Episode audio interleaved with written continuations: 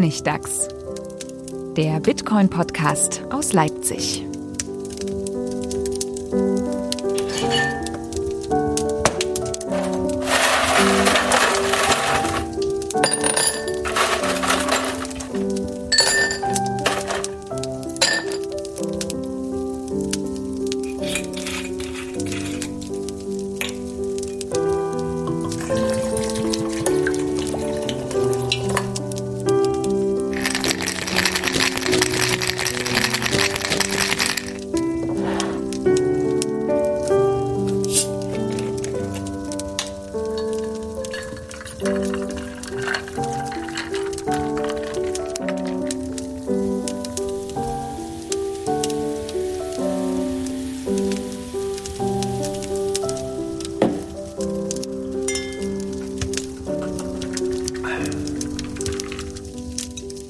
Willkommen zum Honigdachs, Folge 76. Äh, Honigdachs, der Bitcoin-Podcast für Neueinsteiger, für alte Hasen, für Oldies wie uns oder wie sollen wir das beschreiben? Der Netcoin-Podcast vor allem.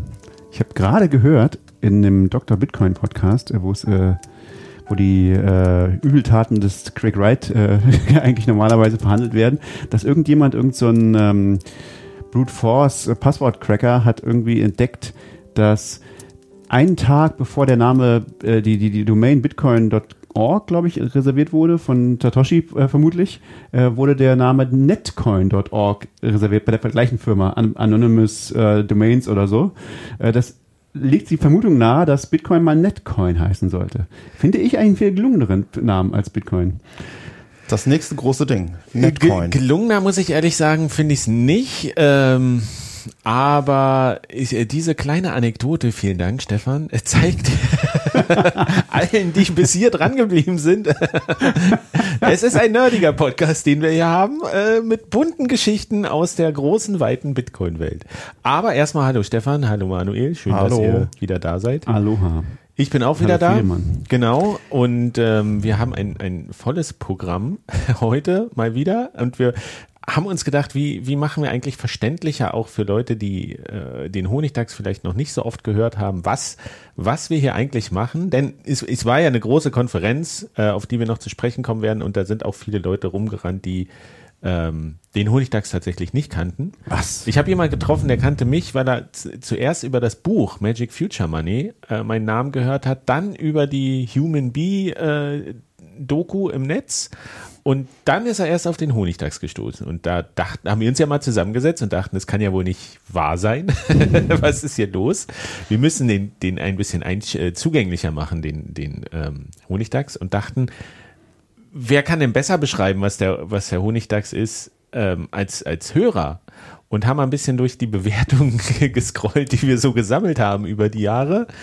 Äh, und äh, du bist auf eine ganz schöne gestoßen, ja, Stefan, ne? Ich tatsächlich, ja. Fasst also, ganz gut zusammen, was wir hier so machen. Ich finde auch, die, die passt ganz gut. Ich sage, ich, ich, lese sie einfach mal vor. Sie ist von äh, Nick 3478432. Schon mal ein gutes Zeichen. Und sie ist vom 19.09.2016. Ähm, Dazu später. Ähm, sie hat den Titel Beschränkter Horizont. Eigentlich durchaus interessant. Einige oder einer der Podcaster, oh, wer ist das? Äh, sind jedoch sehr paranoid und müssen in jeder Folge mindestens einmal alles bashen, was nicht Bitcoin ist. Ich glaube, das nennt man Bitcoin-Maximalisten. Mir geht die Galle hoch, wenn einfach legitime Projekte immer wieder pauschal als Scams bezeichnet werden. Man merkt dann auch ganz schnell, dass sich in keinster Weise mit dem Projekt beschäftigt wurde. Fragezeichen. Egal, Ausrufezeichen. Altcoin ist gleich Scam. Diese Formel wird sogar ernsthaft in dem Podcast propagiert. In Anführungszeichen, ich glaube an das Pferd, Anführungszeichen zu. Faszinierend, dass so eine Engständigkeit ausgerechnet von Leuten kommt, die so eine neue und revolutionäre Technik wie Bitcoin unterstützen. Guckt euch doch bestimmte Projekte erst einmal an, bevor ihr sie grundlos verurteilt. Beispiel. MadeSafe beispielsweise, beziehungsweise SafeNet. Wie soll das mit Bitcoin gehen? Insbesondere die Konsensus-Variante. Ich sage nicht, dass das klappen kann, aber wieso schon den Versuch niedermachen? MadeSafe als Scam zu bezeichnen ist erbärmlich. Vieles nicht ganz richtig gelaufen beim Crowdsale, das stimmt.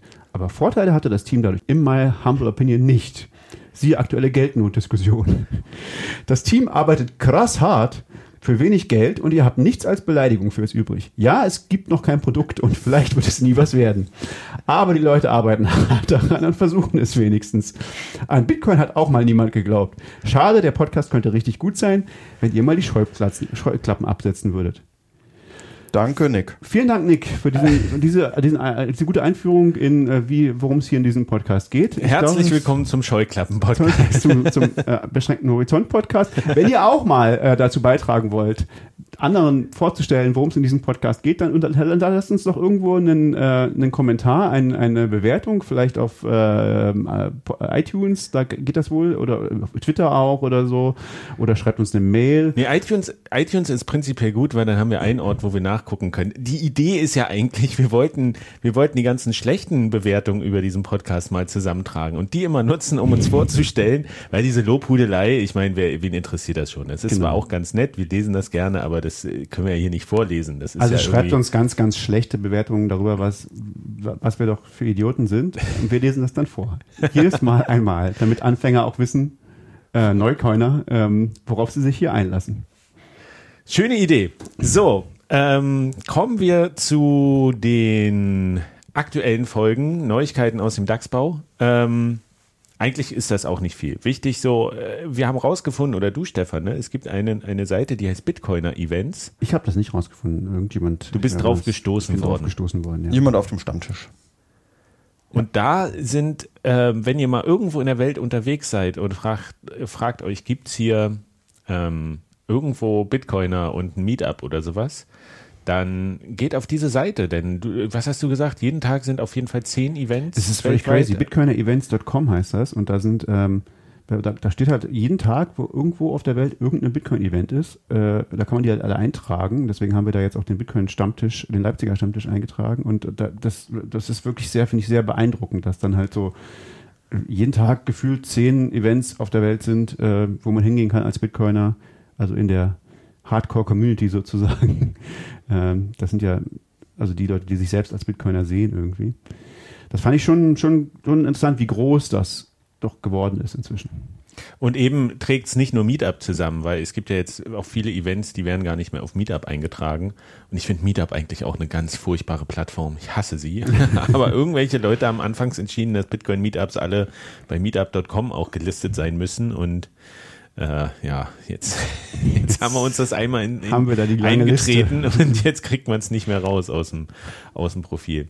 Also genau, das soweit. Dann noch ein bisschen äh, rückblickend, rückblickend auf die letzte Folge. Wir haben, also ich vor allen Dingen habe sehr viel Feedback bekommen äh, hinsichtlich diesem DSGVO-Trouble, den ich da habe, wo übrigens bisher noch nichts gekommen ist. Also vielleicht bin ich da ganz heil aus der Sache rausgekommen. Ähm, die Website ist zwar immer noch nicht online, aber es haben sehr viele Leute haben angeboten, da doch mal mitzuhelfen und zu sagen, sie kennen sich ein bisschen aus und wenn noch Fragen sind, sie, sie unterstützen da gerne und das finde ich total klasse. Vielen Dank dafür. Ich werde da gegebenenfalls nochmal drauf zurückkommen und wir haben ja sowieso die, die allerbeste Hörerschaft. Offensichtlich. Nicht nur Nick hat gute Dinge beizutragen. Nicht nur Nick, viele Grüße. Ähm, nein, wir haben auch noch zu, zu dem Methan-Mining, wo, worüber wir letztes Mal gesprochen haben, gibt es auch noch ein bisschen was zu erzählen. Das hat sich auch äh, durch Hörerfeedback ergeben. Dazu werden wir aber später noch ein bisschen äh, was machen. So. Net Positive Money steht auf der Liste, Stefan. Ja. Ist, das, ist das schon dran? Ich weiß nicht, da, da, da, da passt, gehört ja irgendwie auch dieses Interview mit Alex, also diese. Gut, äh, dann, dazu, dann machen wir das später. Dann habe ich, da habe ich was anderes Schönes. Oh, ja. Ganz wichtig. This is the honey badger. It's pretty badass. Look. Oh, the honey badgers are just crazy. Ihr wisst, was das It ist. really doesn't give a shit. Honey badger Wisst don't ihr, was das ist? Honey badger don't give a shit. It just takes what it wants. The honey badger is really pretty badass. Oh, that's nasty. Oh, they're so nasty. You think the honey badger cares? It doesn't give a shit. What do you say, stupid? Ew, that's disgusting. See you later. Also das war ein Ausschnitt äh, eines, eines, Sound, äh, eines Videos, was sch- schon sehr alt ist, aber dieser Clip wurde auf der äh, Bit BConf BTC 22 in Innsbruck, diese große Bitcoin-Konferenz, am häufigsten gespielt.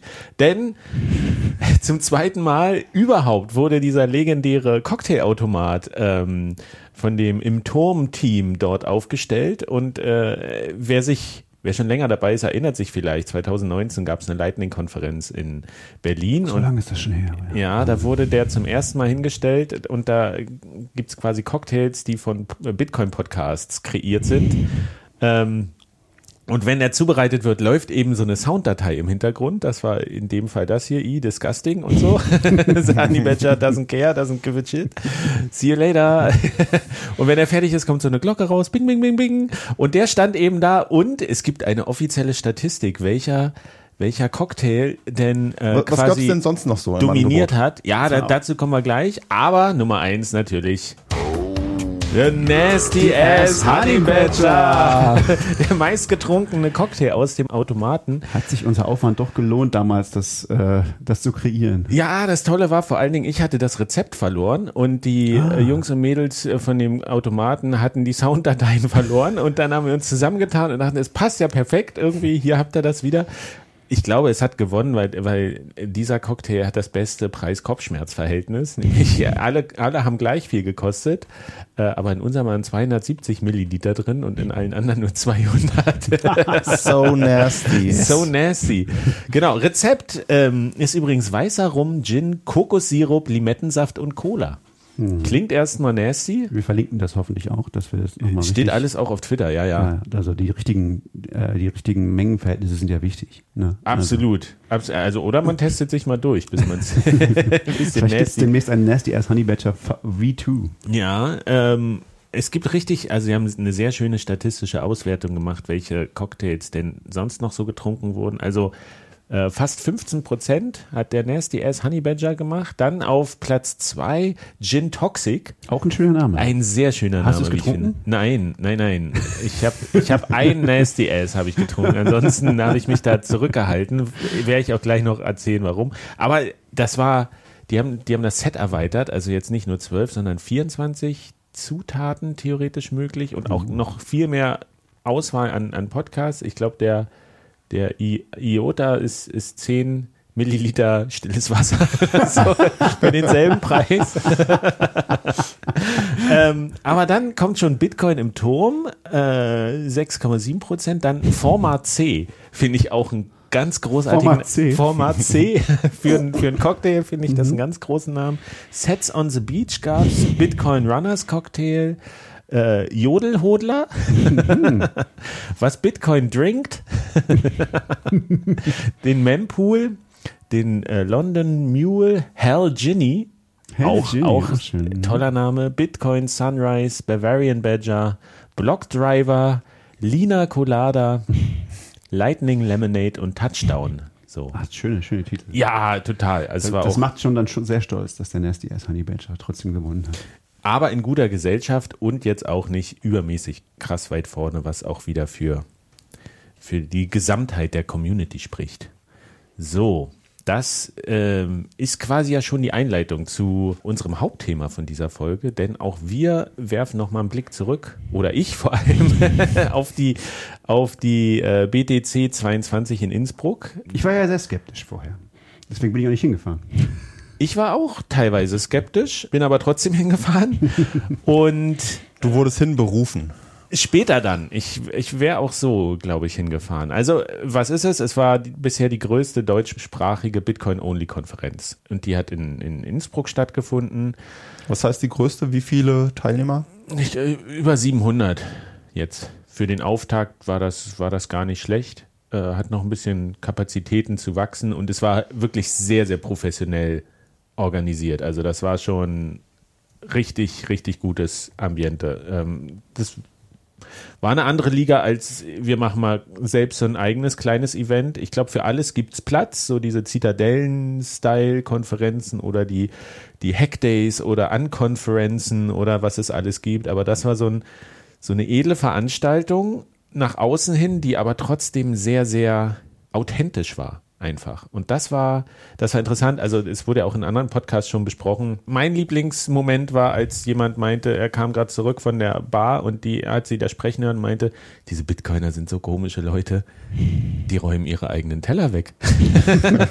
und das war so ein Moment, ja, also irgendwie, äh, die Stühle wurden zusammen weggeräumt aus dem Saal, um da Platz zum, zum Tanzen dann zu machen. Und das, es war eine sehr offene und integrative Stimmung und so sehr überhaupt nicht, was man jetzt vielleicht erwarten könnte, elitär oder sowas. Die, Tickets waren relativ teuer, aber das war, es waren so ganz viele normale Menschen da. Es war, was ich jetzt im Nachgang gehört habe, es war wohl eine Lehrerin da, die mit ihrer Schulklasse dahin ist, irgendwie Wirtschaftsunterricht. Ich habe, es war die Konferenz mit dem höchsten Frauenanteil. Ich habe die unterschiedlichsten Leute getroffen. Mit Kindern waren welche da. Ich mit Handicap eingeschränkt irgendwie. Es war wirklich so eine Konferenz, wie ich sie in der Form so als, als Abbildung von der Gesellschaft noch nicht erlebt habe, tatsächlich. Geht immer noch besser, aber so dieser Quote, so eine sehr heterogene Mischung. Und auch der Hintergrund ist von den Leuten jetzt ganz anders. Also die frühen Bitcoin-Konferenzen waren ja echt so diese, ja, alles Informatiker oder Mhm. Supernerds. So, und das war, äh, da habe ich mich auch schon manchmal schwer getan, irgendwo mitzureden, weil die so abgehoben waren. Oder und jetzt äh, äh, haben wir einen Status erreicht, wo wirklich in Anführungsstrichen normale Leute sich da treffen und diskutieren, die auch was anderes machen, die alle nicht, die einen können programmieren, die anderen machen irgendwie andere Sachen, die einen machen, fahren mit dem Rad irgendwie und machen da Werbung für Bitcoin als Proof of Work Tour oder äh, weiß ich nicht, wirklich. Ich habe jemanden getroffen, das fand ich auch sehr bewundernswert, der dann noch ganz kurzfristig in Hamburg in den Zug gestiegen ist und dann nachts in München war oder in München, glaube ich, dann bis zum Morgen da ausgeharrt hat und dann den ersten Zug nach Innsbruck und dann noch um da zu sein, weil es so eine Stimmung war, die ihn begeistert hat und äh, das war schon, es war auch sehr liebevoll gemacht, das muss man sagen, also haben sich große Mühe gegeben, da eine richtig schöne Veranstaltung zu machen. Und ähm, ja, wen das mehr interessiert, es gab, glaube ich, bei den anderen bei den anderen Podcasts auf jeden Fall bei Bitcoin verstehen, noch einen Rückblick, der ein bisschen ausführlicher ist, auch noch mit Stimmen von der Konferenz und äh, was man da so mitgenommen hat. Was auf jeden Fall schön ist immer, was ich auch sehr schätze, ist Leute zu treffen, die den Honigdachs hören und dann mal so Rücksprache zu halten. Ich war ja zwischendurch, dass ich so gesagt habe, na ja, ist dieses Intro jetzt eigentlich nach all den Jahren ein bisschen Ja. angestaubt? Müsste man das mal ein bisschen verkürzen, fresher machen, aufpolieren. Und so das einhellige Feedback war, lass das bloß, wie es ist. es bringt mich immer so runter. Es ist, ich habe da so meine Zeit dazu zu hören und ich finde das so schön und äh, bitte dann We hear you. ja, nichts machen, da bin ich sofort dabei. Das können wir am besten. Das ist mein liebster Job. genau. Ähm, was noch eben war, es spielte auch überhaupt nicht der Preis. Ich habe mit niemandem da über den Preis diskutiert. Ich habe niemanden über den Preis diskutieren hören. Es war wirklich auch so eine Bitcoin als gesellschaftliches Phänomen. Bisschen Technik, Workshops, sowas gab es auch. Aber das war, war wirklich sehr angenehm. Einfach eine sehr angenehme Atmosphäre. Und es wurde ja alles aufgezeichnet in sehr guter Qualität. Es wurde alles live gestreamt. Kann man sich alles kostenlos nochmal angucken. Und da sind auf jeden Fall ein paar gute, gute Panels dabei. Ja, habe ich Das- auch schon was gesehen von. Das klingt ja wirklich, als wäre Bitcoin so langsam in der Gesellschaft angekommen. Wenn es dann so Abbildung der Gesellschaft dort gibt. Es ist, ja, und was mich halt noch fasziniert hat, ist, ich hatte vorher äh, gerade gelesen über diese Surfing-Bitcoin-Konferenz in Frankreich, dass die 70 Prozent französischsprachig war und 30 Prozent englischsprachig. Und in Innsbruck gab es, glaube ich, vier Panels äh, an den drei Tagen, die auf Englisch waren und der Rest war komplett deutschsprachig. Äh, wo ich auch dachte, naja, ist da, ist da das Publikum so groß? Aber ich habe mich ja auch, ich habe auch unterschätzt, wie viele Leute die Bücher bei, bei Aprico Media bestellen, die ja quasi englische Bücher nehmen und die auf Deutsch veröffentlichen und was für ein Riesenbedarf da scheinbar ist. Und ich glaube, das wurde auch sehr wertgeschätzt, dass da eben so viel auf, auf Deutsch diskutiert wird. Und dann habe ich da ja auch erfahren, dass gerade in, in Tschechien, in Prag, eine sehr große Konferenz war, die komplett auf Tschechisch war. Eine Bitcoin-Only-Konferenz. Und ich finde, das ist, das ist auch so ein, so ein, so ein Indiz dafür, dass äh, wie, wie stark Bitcoin wächst und sich ausdifferenziert, dass es jetzt so regionale Veranstaltungen gibt, die so einen Zulauf haben. Ich glaube, Jimmy Song hatte auch in seinem Newsletter über über, der war auch nämlich da in Innsbruck und meinte auch so, er hat, obwohl er nichts verstanden hat, war es irgendwie eine der spaßigsten Konferenzen, auf, auf denen er war. Ähm, und das finde ich total interessant zu sehen, dass es, dass mittlerweile der Bedarf da ist, so diese regionalen Bitcoin-Konferenzen auch in den lokalen Landessprachen zu machen und dass sie sich lohnen, dass da viele Leute zusammenkommen. Es gibt auch eine große Afrika-Konferenz dieses Jahr, glaube ich. Ich, schätze, ich weiß nicht, welche, welche Sprachen die sind, aber das, das finde ich auch sehr spannend. Also, In Ghana meinst du, Anfang Dezember? Ja, ne, ich glaube in Ghana, genau. Ja, und, und es, es gibt wirklich auch in den verrücktesten Orten. Ich war, war im Urlaub in, auf den Azoren und es gibt, auch eine Azoren, gab auch, eine, gab auch gerade eine Azoren-Bitcoin-Konferenz. Also es ist ja wirklich Oh. sehr weit weg von allem. Ich, nee, das war erst nachdem ich wieder weg war, war auch, war auch sehr teuer und glaube ich, äh, also da ist halt, weiß ich nicht, aber äh, ich fand es nur irgendwie sehr spannend, dass da jemand extra eine Kon- Bitcoin-Konferenz macht. Also das ist schon, das sagt schon einiges. Also da war kaum jemand noch und äh, trotzdem gibt es selbst da inzwischen schon Konferenzen. Also es ist Aber es ist halt auch eine andere Form von Konferenz. Als ich 2014 auf der ersten, auf meiner ersten Bitcoin-Konferenz war, war das so eine, war das so ein internationaler Konferenzveranstalter, der irgendwann dieses Topic Bitcoin entdeckt hat und dann da so ein bisschen Inside Bitcoin hieß sie, dann so rumgezogen ist und als sich die wirtschaftlich nicht mehr gelohnt hat, weil dann auch so ein äh, Bärenmarkt kam, dann war das einfach weg. Und bei der, bei der, äh, bei der Konferenz jetzt hat man halt wirklich gemerkt, dass das eine Konferenz, also das macht auch eine Firma, aber das ist eine Firma aus Bitcoinern. Und die machen das aus Überzeugung. Und das hast du halt richtig gemerkt. Die sind an jeder Stelle, sind sie diese Extrameile gegangen, auch wenn es vielleicht nicht an allen Stellen finanziell die klügste Entscheidung war, aber sie wollten das so machen und sie mussten das so machen. Äh, und es ist ja schon angekündigt, dass die nächstes Jahr wieder stattfindet und bei der ersten musst du halt ein bisschen zeigen, was du kannst, dass die Leute das auch mal sehen. Äh, was ich, was ich auch ganz interessant fand, da hatten wir jetzt auch schon mal drüber gesprochen und ich glaube, wir haben auch im Podcast schon in ein paar Folgen das immer mal wieder erwähnt, dass, dass es so diese Wellen gibt in Bitcoin. Wir Ja. wissen das ja, wir haben diese Halvings. Alle vier Jahre halbiert sich der Block Reward, also das Geld, was man bekommt als Miner für Bitcoin.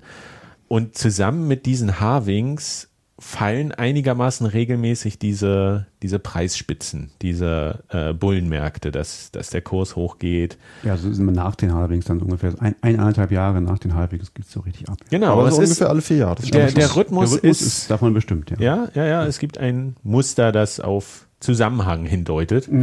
Und wir haben ja schon ein paar Mal drüber gesprochen, dass immer diese Phasen so anders sind. Ne? Du hast, ich weiß gar nicht, als ich äh, 2013 äh, ging der Preis so hoch, da war Mount Gox so ein Thema und da war China, verbietet China Bitcoin so ein Thema. Das hat es dann gekillt, ja. Dann, Das, genau.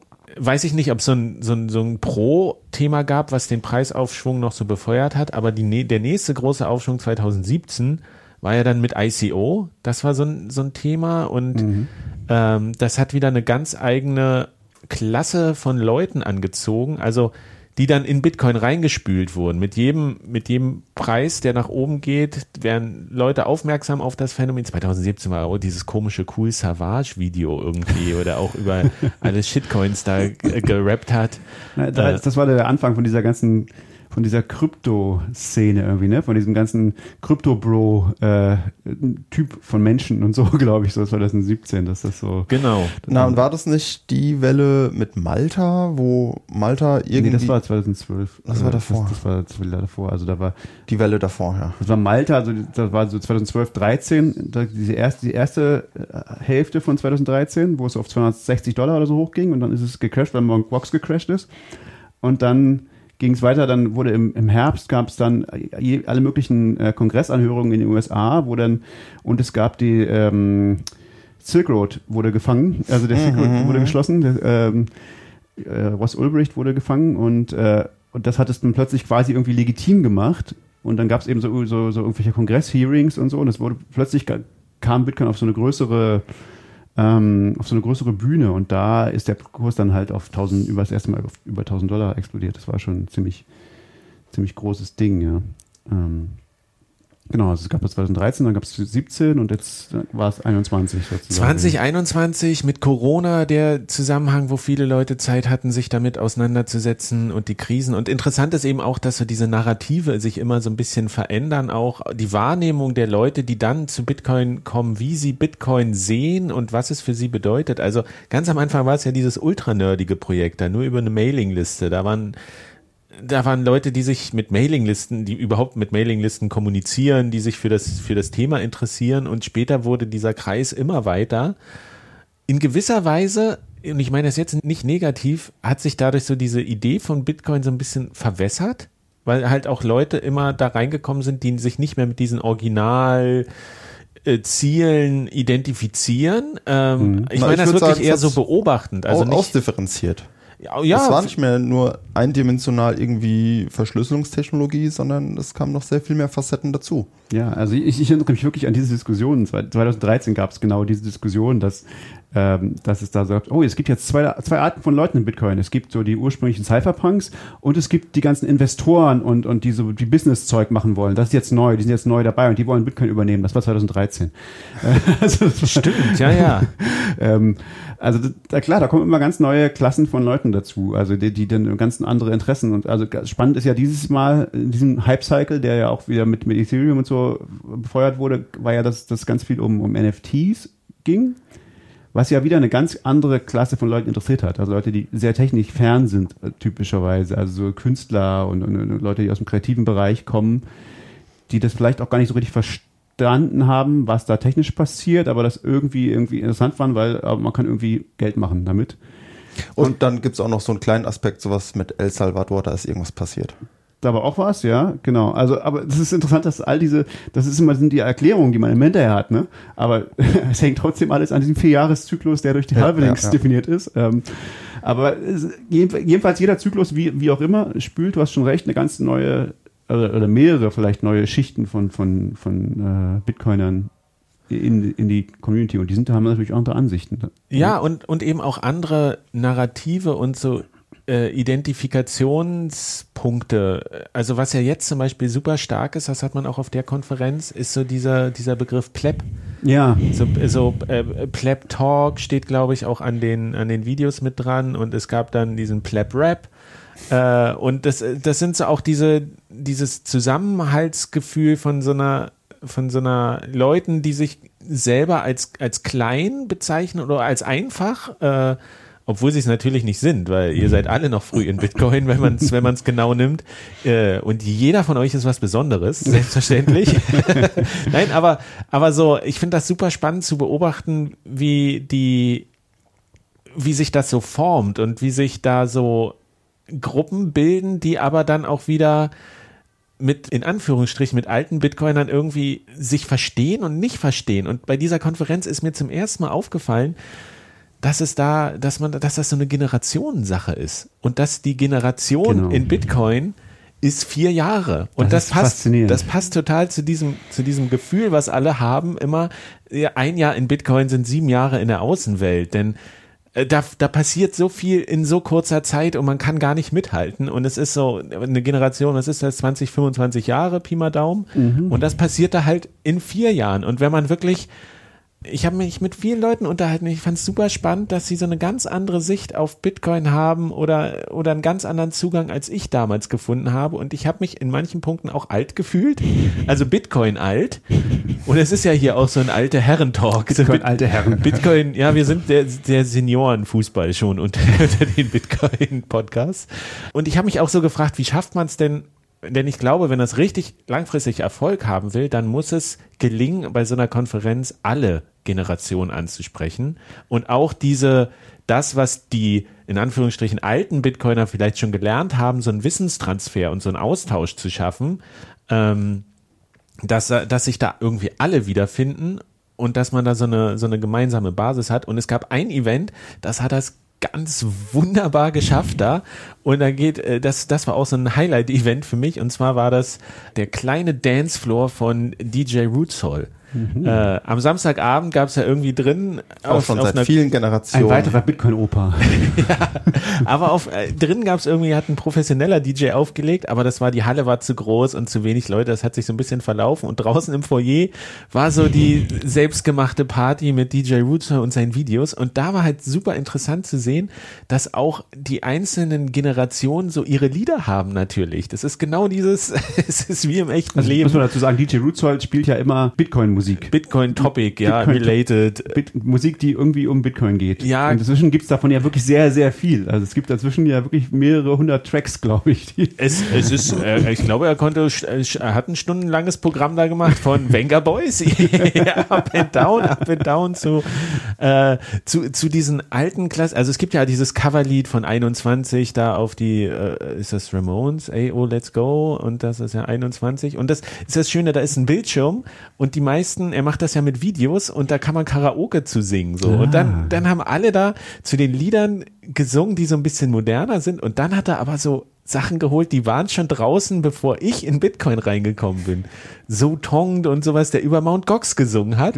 Und es war, ich glaube, es war irritierend für die Leute, die noch nicht so lange in Bitcoin sind, so Leute zu sehen, die, die diese Texte mitsingen können zu Sachen, wo sie dann, was ist, wahrscheinlich die Hälfte der, der Fachtermini da drin ist, oder, oder das Jargon war schon wieder verbraucht. Ich meine, Mount Gox, ja, wer beschäftigt sich denn da heute noch mit? Och, Und es Menge hat, Leute. Das hat aber so angesteckt, äh, dass, dass man das, ich glaube, das war so super integrativ und hat so diese, diese Generationenbrücke geschlagen, weil einfach alle zu allen Liedern irgendwie da abgefeiert haben. Selbst zu, selbst zu Mike Krüger mit wer Banknoten nach, nachmacht äh, oder verfälscht.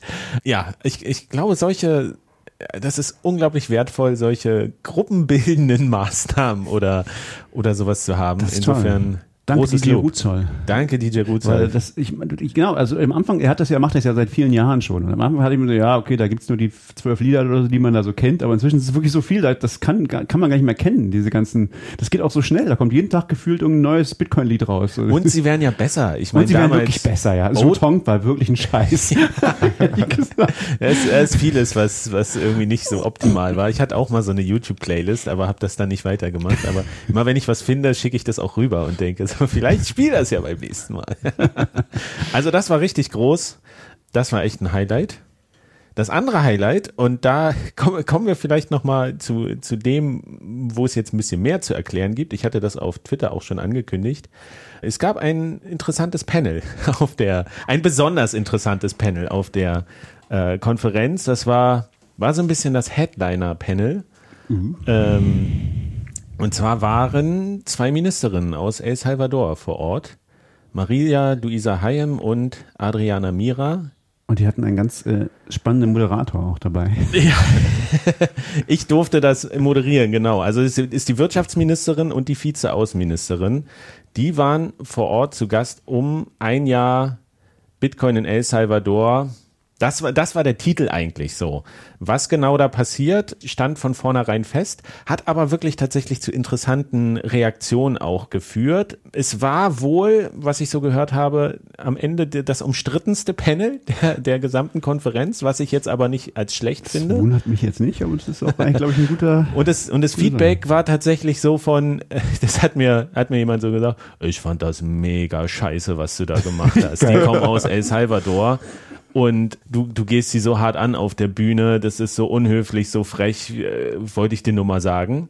Auf YouTube habe ich auch irgendeinen so einen Kommentar gelesen, wo irgendjemand gesagt hat, irgendwie, ja, das ist ja so ganz schön frech, was, was macht denn Deutschland? Unverschämt, ja, ja, genau. Also, wo ich auch dachte am Anfang, okay, was äh, verstehe ich jetzt überhaupt nicht. Dann dachte ich später, was ist denn das für eine naive Einstellung? Und am nächsten Morgen dachte ich so, hm, vielleicht kann man zu dieser Einschätzung kommen, wenn ein, ein bisschen Kontextwissen fehlt oder sowas.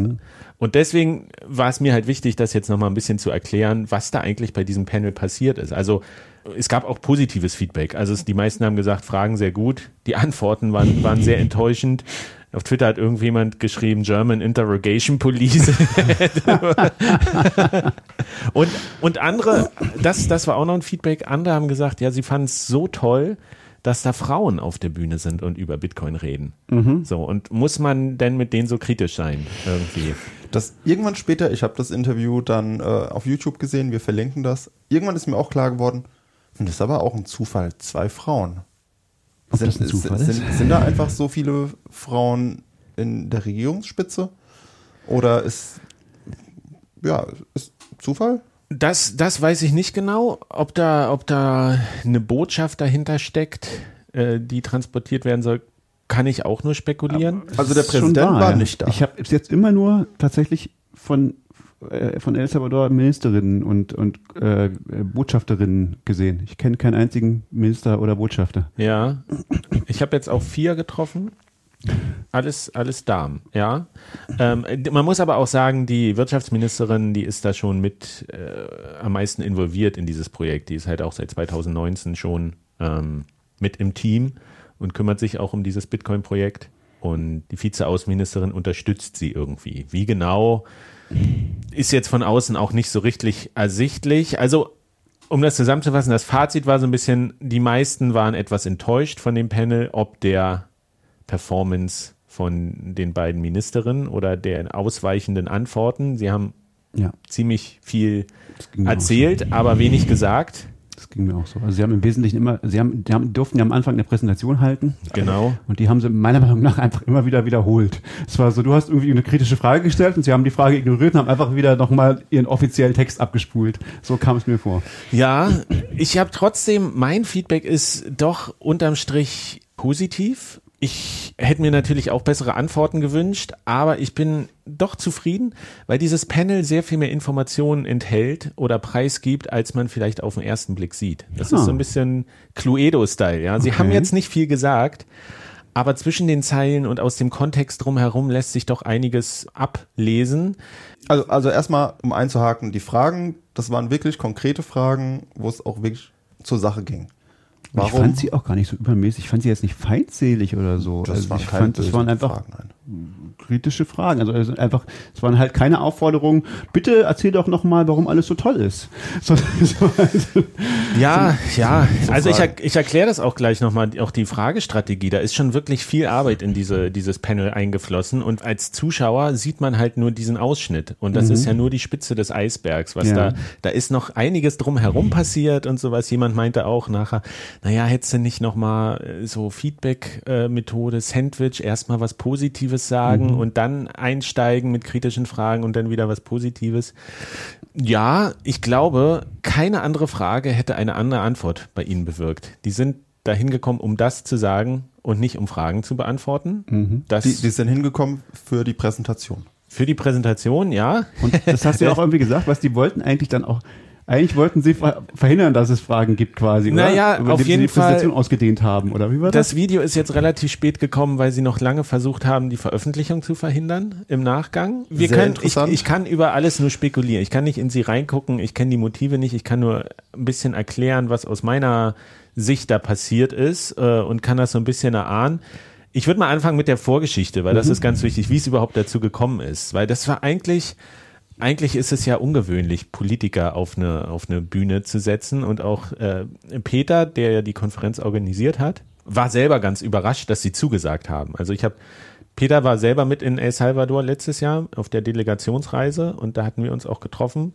Und äh, er hat sie einfach angefragt, ob sie kommen wollen und was erzählen. Und er hat sie ja da auch gesehen. Wir haben ja da Vorträge gesehen äh, im, im Wirtschaftsministerium. Da hat sie auch gesprochen, die, die Wirtschaftsministerin, und waren eigentlich relativ fit, hatte man das Gefühl. Die waren irgendwie enthusiastisch, die waren gut im Thema drin. Und äh, scheinbar hat er gesagt, naja, das ist was, ich gehe das Risiko ein, Politiker auf die Bühne zu setzen, weil das ist, ist, ist, ist halt kein Panel wie alles andere. Und dann hat er, hat er einen Monat vorher, hat er mich gefragt, so, kannst du das bitte machen? Wo ich auf jeden Fall gesagt habe, gar keinen Fall. er hat mich dann überzeugt, weil er gesagt hat, er braucht jemand, er möchte ein kritisches Panel. Das ist ganz wichtig, ja. Also ich habe mir das nicht ausgedacht, dass ich da so auf die Bühne gehe und was frage ich die jetzt, sondern das war, das war abgesprochen, das war so gewünscht, dass sie kritisch befragt werden. Das ich, spricht schon mal sehr für ihn. Ja. Genau, genau. Und das war auch mit ihnen abgesprochen im Übrigen. Also sie wussten das auch, dass sie, da kritische Fragen kommen. Und er meinte halt, naja, er braucht jemanden, der sich A mit El Salvador ein bisschen auskennt, der sich B mit Bitcoin sehr gut auskennt und C, der sich mit Fragen stellen auskennt. Und das hat halt diese, die Auswahl relativ reduziert.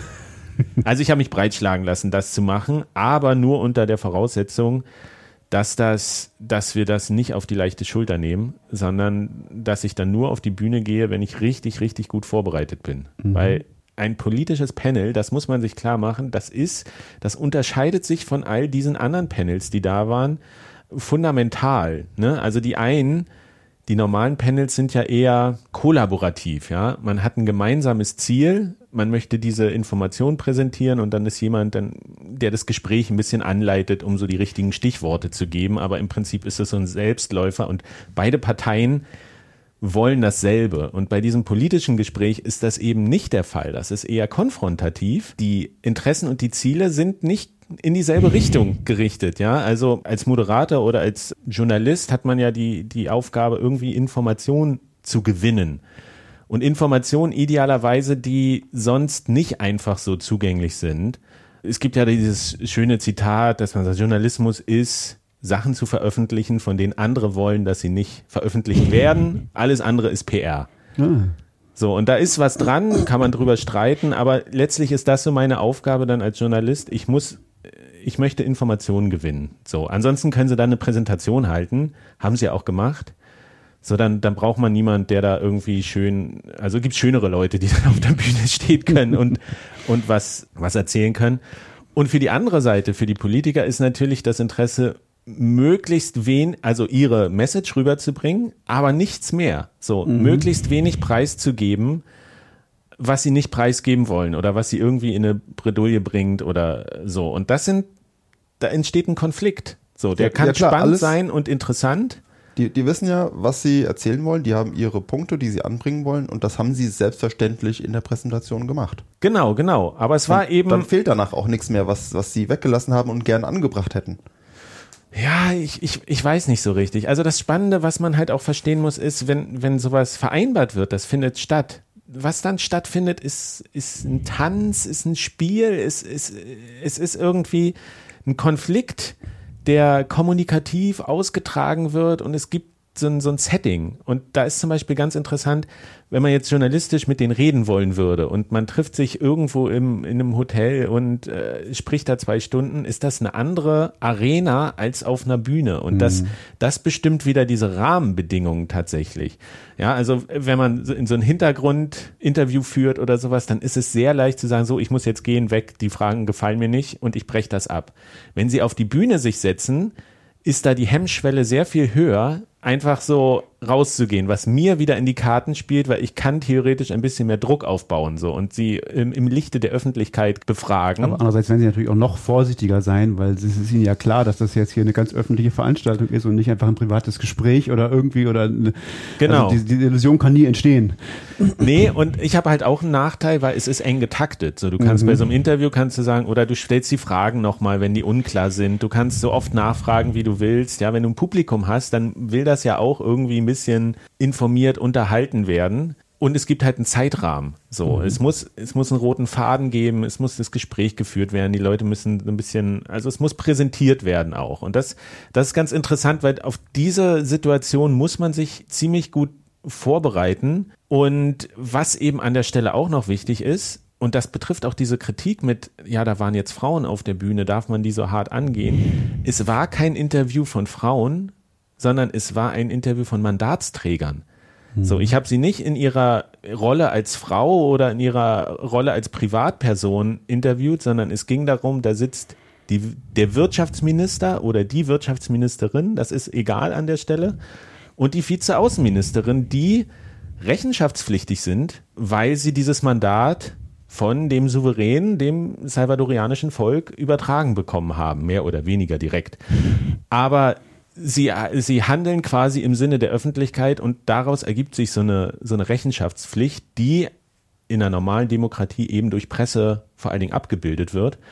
Und da ist eben der Sonderfall bei El Salvador, dass sich die bestehende Regierung sehr, sehr, sehr rar macht und versucht, alle äh, Pressetermine möglichst zu umgehen oder nur mit ausgewählten, äh, wohlgesinnten Medien oder äh, Journalisten. Und das, dieses Panel da, das war tatsächlich so eine einmalige Gelegenheit, dass sie gekommen sind, deswegen war Peter überrascht, ich war auch ein bisschen überrascht und sagen, wir setzen uns auf diese Bühne und wollen ertragen ist, kritische Fragen zu bekommen. Ja, also ich bin ja selber letztes Jahr sollte der Präsident, äh, sollten wir ein Interview bekommen, das wurde ja alles abgesagt und dann am Ende war es eine Party irgendwie. Und ich habe ja auch Kontakt mit salvadorianischen Investigativjournalisten, äh, die auch sagen, die, die müssen ihr Land verlassen, so eventuell. Sie denken darüber nach, weil so ein Druck auf sie ausgeübt wird, bloß keine Kritik, bloß nichts in Frage stellen.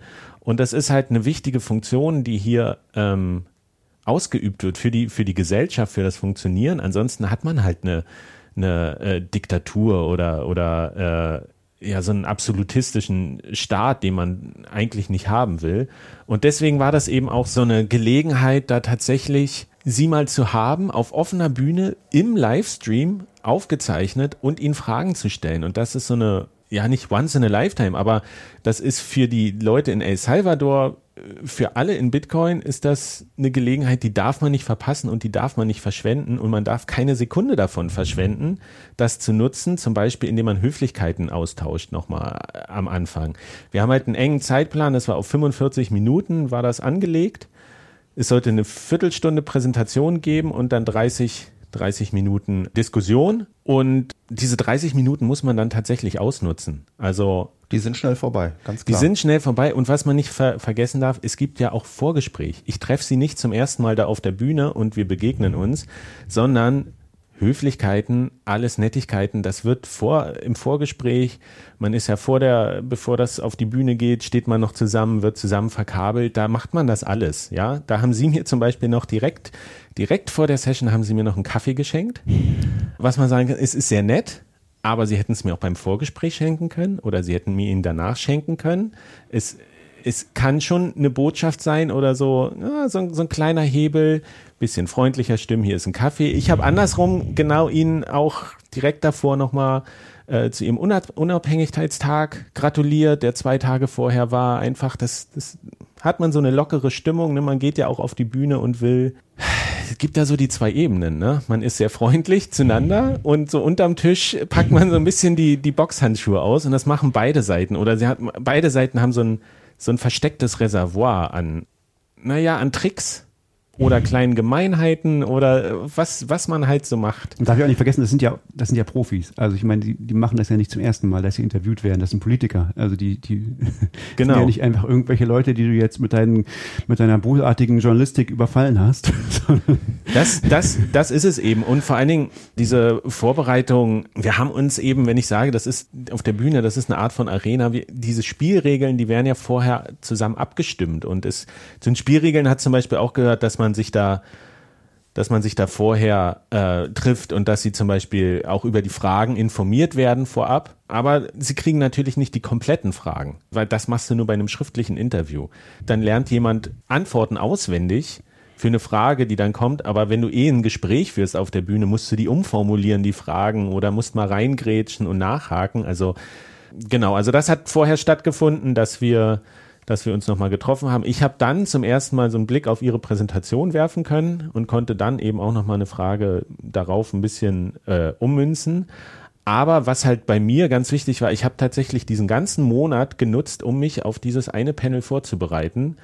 Und am Ende ist es wahrscheinlich eine ganze Arbeitswoche komplett nur in diesen Fragekatalog eingeflossen. Also ich habe mich nochmal mit jemandem, mit einem Native Speaker hingesetzt, tatsächlich, und ähm, jedes einzelne Wort in der Frage haben wir durchüberlegt, ob das jetzt passt, weil du musst höflich sein, du musst zielgerichtet sein, die Fragen müssen beantwortet werden können, du musst einen roten Faden haben, du musst in den Fakten hundertprozentig sicher sein. Das ist das Allerwichtigste. Du musst wissen, du musst vielleicht mehr wissen als sie darüber. Du musst die Antworten antizipieren, die sie sagen, weil du ja vielleicht eine Folgefrage noch hast.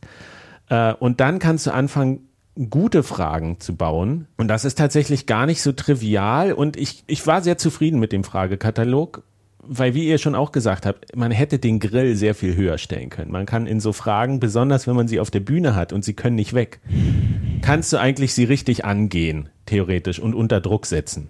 Ja, das Gefühl hatte ich nicht. Also du hast halt unangenehme Fragen gestellt, insofern, dass du halt nach konkreten Dingen gefragt hast, die sie vielleicht nicht sagen wollten. Na, naja, sind das schon unangenehme Fragen? Nur aber, weil man aber es war nicht, objektive aber es war Sachen- nicht bösartig, bösartig oder so. Es war, aber, aber, aber es waren halt, na, du hast ihn ja wirklich, ich finde, du hast ihn ja auch die Tür oft aufgemacht, äh, was, also irgendwas zu sagen. Also irgendwie, äh, zum Beispiel ganz, ganz bedeutend fand ich diese Frage, wo du am Schluss, wo du gesagt hast, äh, was hätten sie denn anders gemacht?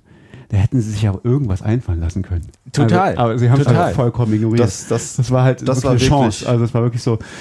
Da- das hat äh, schon ein bisschen wehgetan. Also da, da, da ist halt wirklich rausgekommen, dass sie überhaupt nicht kritikfähig sind, finde ich, weil man, man, da, äh, offensichtlich sind eine Million Dinge da schiefgegangen. Das ist ja auch klar, dass so eine Million Dinge schiefgehen bei so einer Einführung von sowas. Das erwartet ja niemand anders.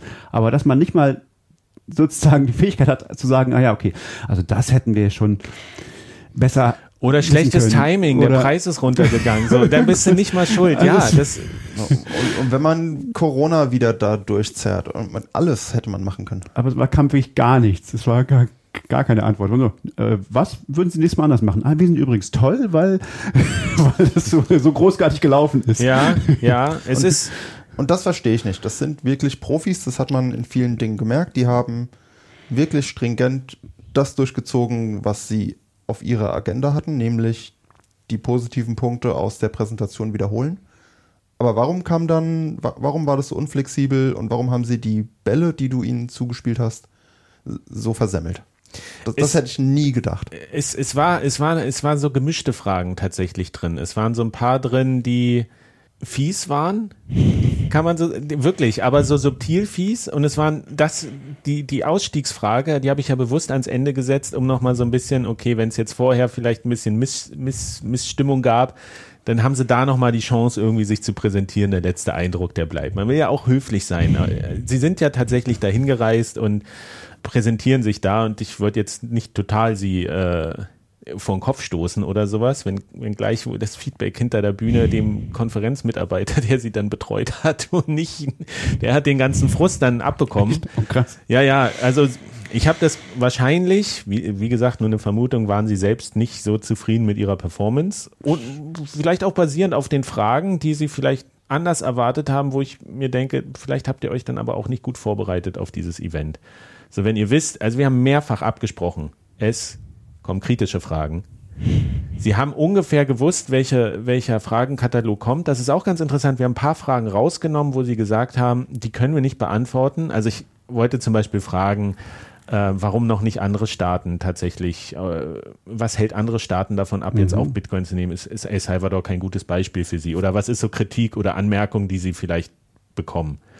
In Richtung Vizeaußenministerin, wenn sie in Kontakt mit anderen Diplomaten ist, wo sie meinen, ja, das können wir halt nicht beantworten. Wir sind eine diplomatische Delegation in einem anderen Land und wir reden nicht über, wir mischen uns nicht in die Gründe von anderen Ländern ein, so wie wir nicht wollen, dass die sich bei uns einmischen. Das können wir halt nicht beantworten. Und dann war auch diese Diskussion im Vorgespräch, naja, Fragen weglassen, die, die, die, die, die lassen wir aber alle weg, wo ich dann aber darauf bestanden habe, wir machen das anders. Prinzipiell dürfen alle Fragen gestellt werden, aber wenn es halt eine Frage ist, die sie nicht beantworten können oder wollen, dann sollen sie das halt begründen mit, wir sind eine diplomatische Delegation und wir können das an dieser Stelle nicht beantworten. Also sie hatten zu jeder Frage so eine, so eine Exit-Option, die sie vielleicht auch nicht gut aussehen lässt, aber wo sie immer sich zurückziehen können, wenn sie sagen, das ist jetzt, das wird mir zu heikel. Die haben sie auch nie genutzt. So, das, also kann man sich auch nicht am Ende beschweren über die Fragen, wo sie wussten, sie sind kritisch und sie hätten sie nicht beantworten müssen. Jetzt sag doch mal, was, was, was, was glaubst du, was äh, du gesagt hast, man, man kann, man hat auch viel gelernt. Also du hast viele Informationen daraus entnommen aus den Antworten. Äh, aus, Also Moment, noch eine Frage vorher. Warum kamen die überhaupt? Was denkst du? Warum haben sie nicht per Videoschaltung ihre Präsentation gehalten und sich dann ausgeklinkt? Ich glaube, sie kommen, weil sie dringend Geld brauchen und sie müssen Leute ins, äh, sie müssen Geld ins Land bringen.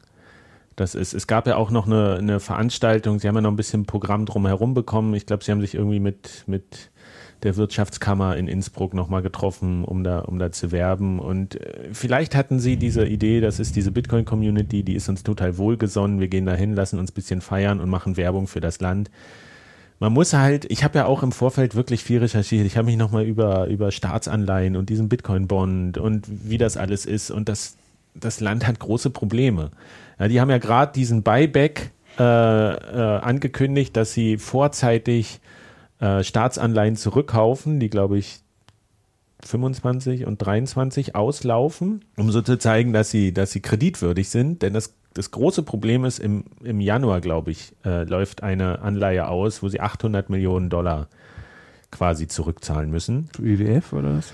Ich, das weiß ich nicht genau, aber das ist so dieser große Punkt. Und wo soll das Geld herkommen? Mit dem IWF haben sie sich überworfen. Da gab es irgendwie Verhandlungen, 1,3 Milliarden. Mhm. Aber die sagen halt auch, ja, dieses Bitcoin-Ding, das müsst ihr, das müsst ihr abschaffen. Also da, da ist irgendwie nicht so gute Stimmung und man überlegt jetzt ja, bleibt halt eigentlich, eigentlich bleibt nur China da so richtig. Und mhm. wo kommt jetzt das Geld her, um Staatsanleihen früher zurückzukaufen? Und offensichtlich hat nicht mal das funktioniert, zu sagen, wir sind hier solvent, ne? ihr könnt uns vertrauen, ihr kriegt das Geld wieder. Die wurden danach noch weiter abgestuft. Also das ist tatsächlich schon, ich weiß nicht, ob es offiziell als Ramschniveau gilt oder, oder noch kurz davor ist. Also die haben, das größte, die größte Herausforderung ist irgendwie die Staatsfinanzierung. Und ich glaube, vielleicht war das so ein Punkt zu sagen, wir wollen den, Vielleicht sind sie dahin gekommen, um Leute dazu zu bringen, in das Land zu reisen und da Geld zu investieren. Ich meine, sie hatten ihre paar Talking Points mit der, der, der Tourismus ist, ist so gestiegen, so groß, aber was sie halt nicht gesagt haben, ist, das hat auch mit, mit dem Ende einfach von Corona zu tun. Er ist in allen Ländern ist er gestiegen. Er ist schon ein bisschen übermäßig gestiegen in ja, El Salvador. Haben behauptet, es wäre gegenüber 2019 auch gestiegen. Also, äh, also wäre schon ja, es, es gibt dann Zuwachs, aber die Zahlen, die sie präsentieren, sind halt immer so, ohne Kontext. Ja, mhm. sie haben ja auch so, was war es, 130 Millionen irgendwie in Remittances, die jetzt transferiert ja, wurden. Interessante, ja, da fand ich eine sehr interessante Zahl. Und das hatte ich halt auch im Vorfeld rausgesucht im Verhältnis zu den über 5 Milliarden, die, die in dem Land Milliarden kriegen die? Im Jahr? Ja, ja. Wow, das, das, ist, ja das ist so die Summe. Ist das halt wirklich, wirklich nur ein ganz kleiner Teil. Und das sind halt auch auch die Zahlen, ich habe sie ja mit so ein paar Zahlen und sowas, ein paar Fakten konfrontiert. Die, die sind, die muss man halt im Vorfeld alle recherchieren und, und dann auch parat haben. Ähm, und das ist, ähm, das ist halt überhaupt nicht positiv, diese Entwicklung von, von Bitcoin da im Land. Es wird von den Leuten nicht, nicht positiv gesehen, es wird so gut wie nicht genutzt oder nur sehr minimal. Und selbst diese eine Zahl, ich meine, wenn du sie so hinstellst, 130 Millionen klingt viel, aber im Verhältnis ist es halt auch wirklich nicht. Und das sind auch Zahlen, die von der, von der äh, Nationalbank von El Salvador veröffentlicht werden, mhm. mitunter. Also, dass dann nur zwei Prozent der Remittances in, das ist krass. Also das ich in Bitcoin stattfinden. Ja, weil es ist, es ist, die haben einen riesigen Zahlungskorridor mit den USA und mit Kanada. Ja der ist sehr gut ausgebaut. Man zahlt da im Schnitt nicht so diese, diese 20, 10, 20 Prozent, was man so sagt zu Western Union. Das kann schon auch in Einzelfällen sein, aber weil da so viel Geld hin und her geschickt wird, gibt es da sehr effiziente Wege, Geld zu empfangen in den, okay. äh, in El Salvador auch. Also das ist auch wieder, ist da Bitcoin so der Riesennutzen, klar. Da gibt es übrigens einen sehr, sehr guten Artikel. Bei der Recherche bin ich auf zwei sehr gute Artikel gestoßen. Einer ist bei Coindesk, die auch sagen, aber diese 130 Millionen oder sowas, das ist zwar wenig im Vergleich zu der Gesamtsumme, aber hat wahrscheinlich trotzdem Gebühren im Wert von ungefähr 4 Millionen eingespart. Hm. Das ist jetzt, es ist nicht viel, aber es ist auch nicht nichts. So, hm. man kann darauf aus, aufbauen. Und das war ja auch eigentlich, eigentlich so ein bisschen der Punkt, oder wo ich mit dem Gespräch hin wollte, ich hatte ja, ich habe das Gefühl, ich habe selber viel bessere Antworten im Hinterkopf gehabt, die sie hätten geben können auf die Fragen, anhand dessen, was ich schon weiß aus dem letzten Jahr. Und ich kenne ja ihre digitale Agenda und sowas. Ähm, aber da ist, da haben sie überhaupt nichts geliefert. Also zum Beispiel habe ich ja auch nachgefragt, was, es ist ja klar, ein Jahr ist ein sehr kurzer Zeitraum, um das zu bewerten. Und wenn die Kritiker, das war ja die Einstiegsfrage, die Kritiker sagen, das ist gescheitert, dieses Experiment, was antworten sie den Kritikern? Wenn die einfachste Antwort zu sagen, A, das haben sie mehrfach gesagt, es ist gar kein Experiment, das ist bei uns ein Infrastrukturprojekt und wir haben einen langen Zeitplan, das zu machen und ein Jahr ist zu wenig so. Mhm. Da hättest du diese gesamte Kritik, hättest du damit entkräften können.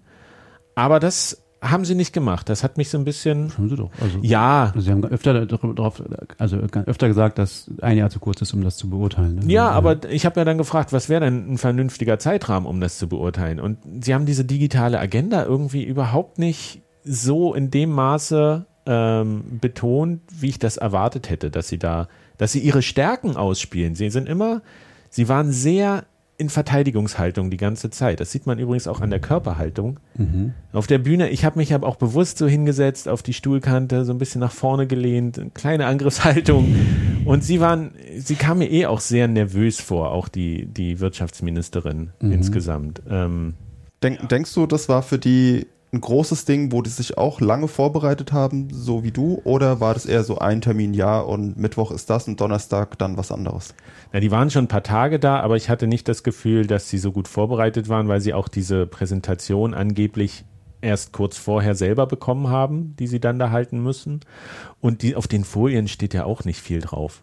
Das ist, das ist so ein bisschen. Das waren ziemlich schlechte Folien tatsächlich, fand ich auch. Deswegen hat sie auch noch ihr Smartphone in der Hand, weil sie meinte, sie kann das vielleicht auf dem, die, die Zahlen sind zu klein, dass sie die da auf dem, auf dem Monitor lesen Ja. kann, dass sie da nochmal einen Blick drauf haben kann. Und das deutet ja auch, dass sie diese Zahlen nicht offensichtlich nicht im Kopf hat oder diese Präsentation nicht im Kopf hat. Und es ist halt, ich habe es schon ein paar Mal gesagt, wir hatten uns geeinigt, eine Viertelstunde Präsentation. Und wir haben auch nochmal direkt vor dem Panel darüber gesprochen. Viertelstunde Präsentation, dann 30 Minuten Gespräch. Sie geht auf die Bühne und sagt, so in den nächsten 40 Minuten, Das, sie hat 90 sogar gesagt. Irgendwie nee, so. nee, es ist glaube ich 40 Minuten mache ich Okay. diese Präsentation. Und das ist natürlich auch so ein Desaster. Ne? Du, Ich stehe da, ich muss dieses Panel moderieren, habe aber kein Mikrofon, kann nicht einschreiten und sie macht quasi einfach so, ne, versucht das so zu stretchen, dass möglichst wenig Zeit für Fragen ist, für kritische Fragen. Was wir dann zum Glück entscheiden konnten, ist, dass wir gesagt haben, ja, egal, wir hängen das alles hinten dran. Das ist so wichtig, diese Fragen zu stellen und wir zerschießen jetzt den Zeitplan hier total. Aber das sind so diese kleinen Sticheleien. Ne? Du bist am Anfang bist du total freundlich und stimmst alles ab und dann auf der Bühne auf einmal ist so ein bisschen Anarchie los und dann Der Dolch ist schon hinterm Rücken versteckt. ja, aber das gehört halt dazu und das machen beide Seiten. So, ich habe ja auch in der einen Frage, ne, das, die war schon wirklich fies, dass ich auch gefragt habe, na, auf ihrer Folie hier, Krypto-Ökosystem steht da drauf. Was ist das? Gibt es denn andere Pläne, äh, andere Kryptowährungen als Bitcoin oder ein Stablecoin oder sowas zu machen? Sowas wie, wie vielleicht einen digitalen Kolonnendollar. Wieso findest du die fies? Ich weiß nicht. Die ist insofern fies, weil es Aufnahmen im Internet gibt, wo die Berater des Präsidenten über so einen Kolonnendollar schon lange diskutieren und wie man den implementiert, wenn man erstmal Bitcoin da Meiner Meinung nach haben die den doch längst. Also dieses, dieses, dieses Chivo, das, wofür die meisten Leute es benutzen, ist doch nichts anderes als ein digitaler Kolon. Ähm, Ja, der Trick an der Frage ist, Ihnen so ein bisschen zu sagen, indem ich genau den Titel dieses Projekts, der schon mal existiert hat, der eventuell noch vorhanden ist oder nicht, oder je nachdem, wie weit der ausgebaut ist, in den ich ihn, den benutze, weiß sie nicht, wie viel ich darüber weiß in dem Moment. Und sie muss sich eigentlich entscheiden, lasse ich das, gehe ich darauf ein, gebe ich da was zu oder lasse ich was weg? Das war so eine Frage, die so ein bisschen tricky war. und hat völlig ignoriert. die Antwort sie hat, war sie hat, beliebig. Das, ja, völlig beliebig. das war so. Genau, ja, ja. Hat auf, die Antwort hat mit der Frage nichts zu tun. Das war wirklich so. Aber das sind eben, das sind eben so diese Momente, wo ich dann auf der Bühne auch entscheiden muss, bohre ich da jetzt nach, aber wo klar war, die Antworten nichts anderes, egal wie ich frage. Da- Das, Wo- das ist auffällig. Du hast nirgendwo nochmal nachgehakt. Du, du, du, hast Ich- die, ja. du hast die mit jeder ausschweifenden, äh, aus, mit, mit jeder dieser Antworten hast du die durchkommen lassen. Ja, durchkommen lassen. Ja, ich weiß. Also, was mir aufgefallen ist, ist, dass du nach jeder Antwort von denen okay gesagt hast. Immer so, okay. Das, war, das, fand ich ein bisschen krass. Das war so. Naja, das, das Problem war, die Techniker hatten mein Mikro ausgeschaltet, als sie geredet hat. Und das ist eben auch, das machst du bei diesen anderen Panels, ist das hilfreich, weil dann kannst du irgendwie husten und der ist nicht gestört. Aber wenn du reingrätschen willst, jemand, und auch um die Frage abzubrechen, weil sie ins Schwafeln gerät, muss das Mikro an sein. Das hatte ich vorher auch nicht. Das ist so, das, ja, ähm, deswegen war das ein bisschen schwierig, da direkt reinzugehen. Ich habe ein, zwei Mal nachgehakt, aber ich habe irgendwann diese Entscheidung getroffen auf der Bühne. Ich halte es für relevanter, sie mit all diesen Fragen zu konfrontieren, als diese Antworten, aus denen nicht viel rauszuholen ist. Ähm, und weil ich wusste, es sind in diesen, es sind diese Fragen, weil es ja auch vorher oder während der Konferenz gab es so Kritik, ja, da, auf dem Publikum darf er gar keine Fragen stellen, was ist denn das für eine schlechte Konferenz oder so ein Troll. Ich bin ja tatsächlich auch noch mal rumgegangen die zwei Tage davor und habe mit Leuten gefragt, was sie interessieren würde, ob sie, Ah, ob sie, was, was sie für Fragen formulieren würde. Und es ist tatsächlich auch gar nicht so leicht, das in eine konkrete Frage zu gießen. So alle hatten so ein Interesse. Aber ich glaube, ich hatte mit diesem, mit diesem Fragekomplex so ein paar echt gute Punkte angesprochen, eben auch mit diesem Transparenz. Also diese Frage war mir zum Beispiel wichtig mit der Transparenz. Don't trust Verify, so und dass sie ja immer Informationen nur preisgeben und so Behauptungen da sind und man kann das nicht verifizieren. Also wo ist zum Beispiel das Geld? Mhm. Hat, hat Bukele wirklich diese Bitcoins gekauft, diese äh, Das, Drei- sind sehr, das war ja sehr interessant, die Antwort. Das war so, das war ja so, die gibt's gar nicht. Es war ja so, Nee. die, die waren doch, die sind doch, haben wir doch genutzt, um, um da das, diese Liquidität zur Verfügung Das zu stellen. war- aber es war das war- anderes Geld, oder? Das war absichtlich Missverstehen. Das kannst du halt auch als Strategie machen. Ne? Und dann ja. redest du einfach los und das habe ich ja versucht, dann noch ein bisschen klarzustellen oder also wenn man genau hinguckt, sieht man auch so diese, diese Sticheleien, die wir uns da geben. Auch als ich dann sage, danke für diese bisschen länger als erwartete Präsentation und so.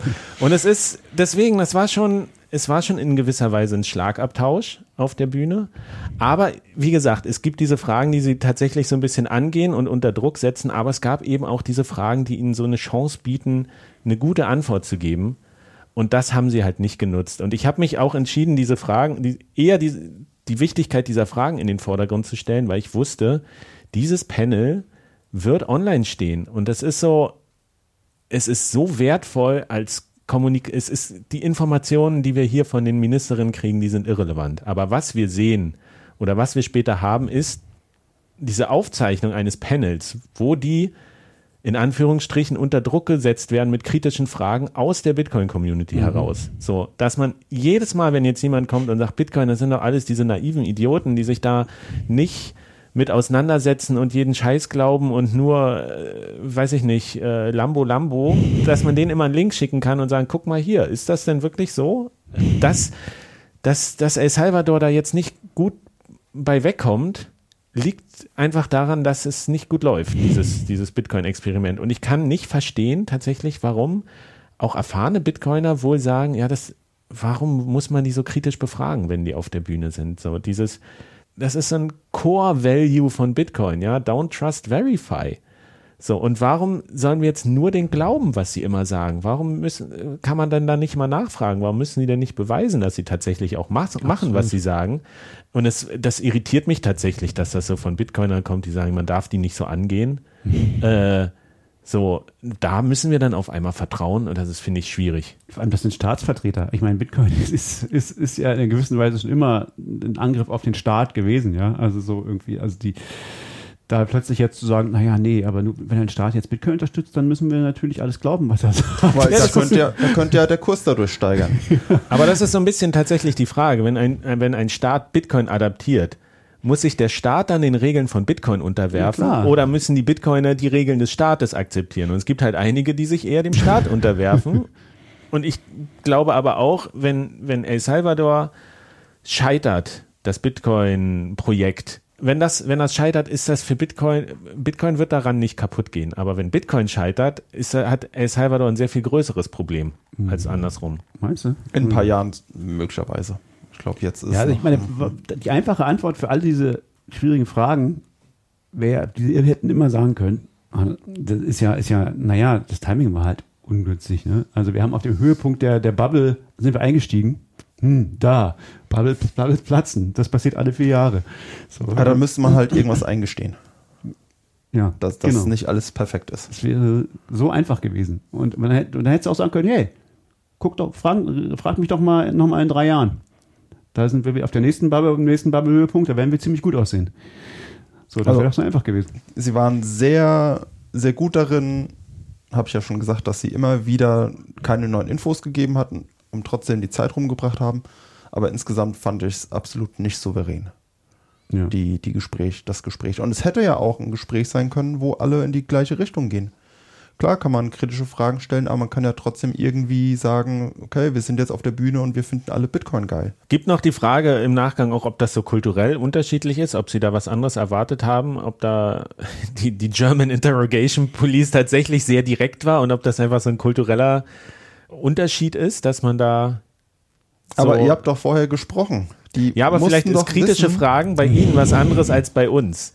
So, ich habe ich hab das Gefühl, ich habe mich noch zurückgehalten. Man hätte da sehr viel mehr gehen können und wahrscheinlich vielleicht aus Ihrer Sicht war das jetzt schon so voll ein auf die Zwölf bekommen und dann bist du halt nur noch in der Verteidigungsposition. Ja, aber also. die Außenminister müssen sowas doch irgendwie auf dem Schirm haben. Das ist deren Job. Das Sollte sind die man meinen, ja. Beamten des Landes. Ich eigentlich schon, ja. Ich habe da auch noch mal lange drüber nachgedacht und ich habe das Gefühl, sie haben, sie haben ihre Performance war nicht überzeugend. Also an ihrer Stelle könnte ich es verstehen, wenn ich auch nicht wollte, dass das veröffentlicht wird.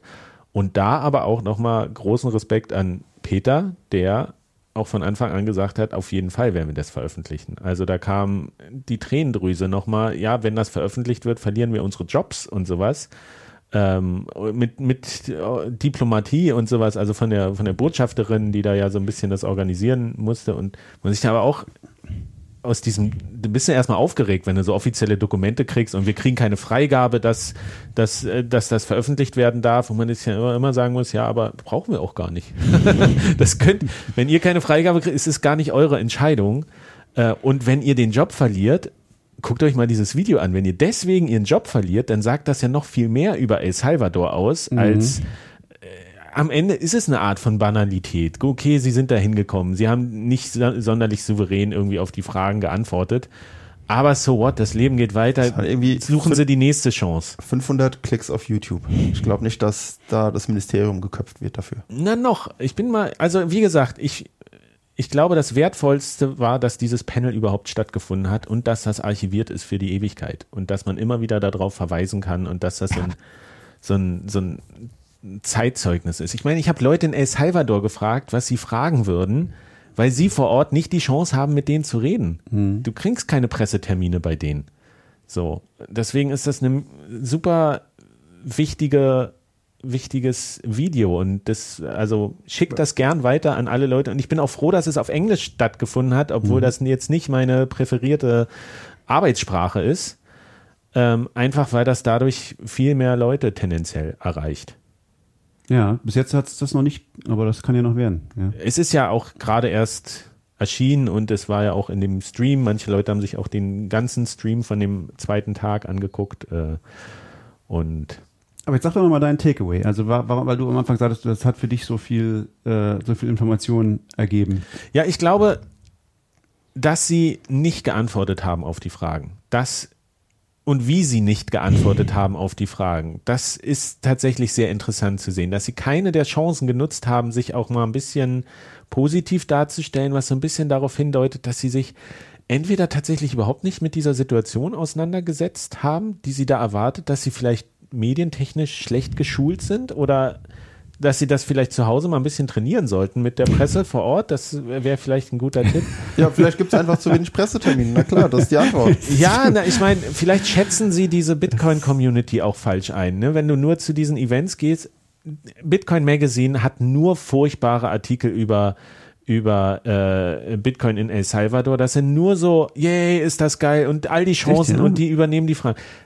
Coindesk. Nee, haben die nicht auch, die haben doch einen Artikel von, äh, wie heißt er, ähm, äh, Check Your Financial Privilege.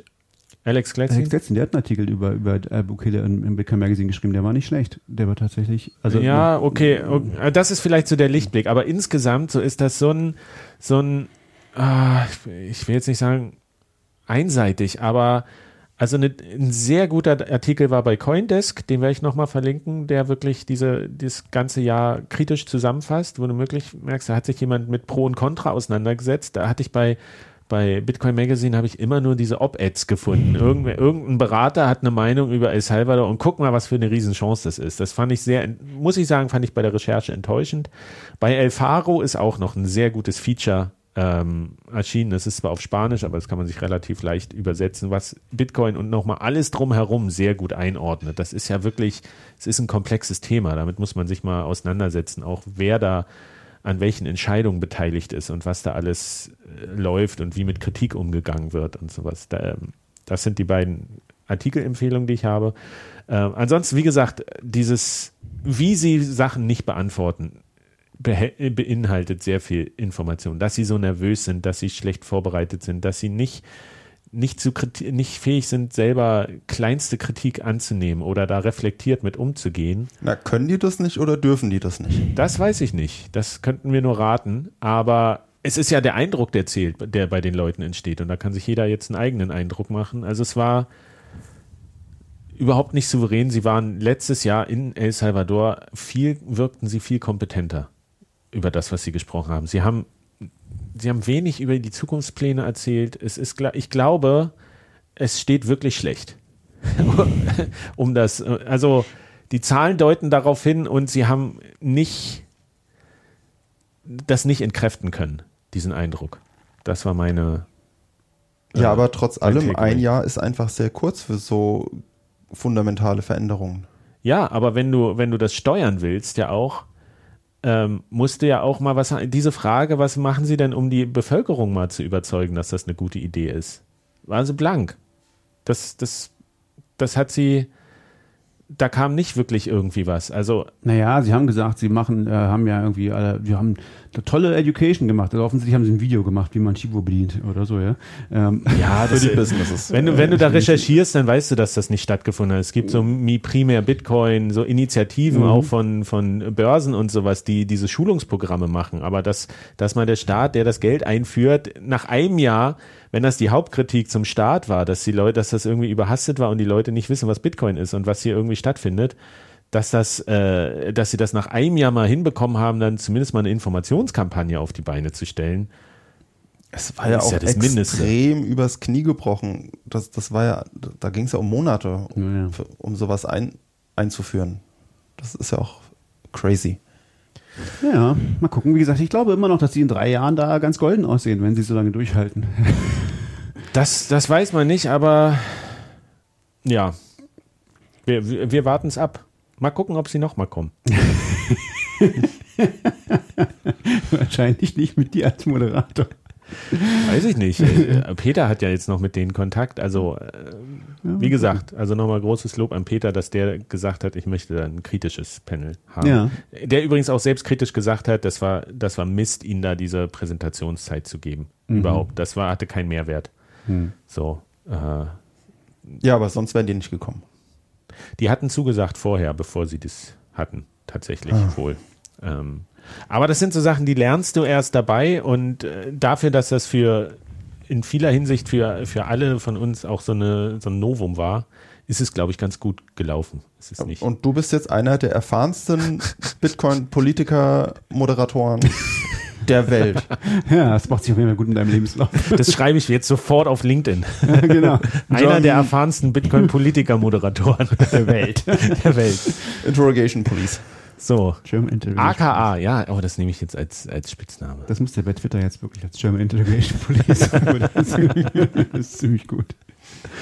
Okay, Boah, jetzt sind wir schon ziemlich lange in der Zeit. Wir sind ja? schon ein bisschen fortgeschritten in der Zeit, aber So. es ist einfach, es ist einfach so. Haben, Also ich muss sagen, ich hätte nie gedacht, hätte ich nur das Panel gesehen, hätte ich nie gedacht, was da im Vorfeld alles war, was da drumherum ist. Und also das ist ja echt eine, so ein kleiner Einblick hinter die Vorhänge von Politik, das ist schon, ist schon krass.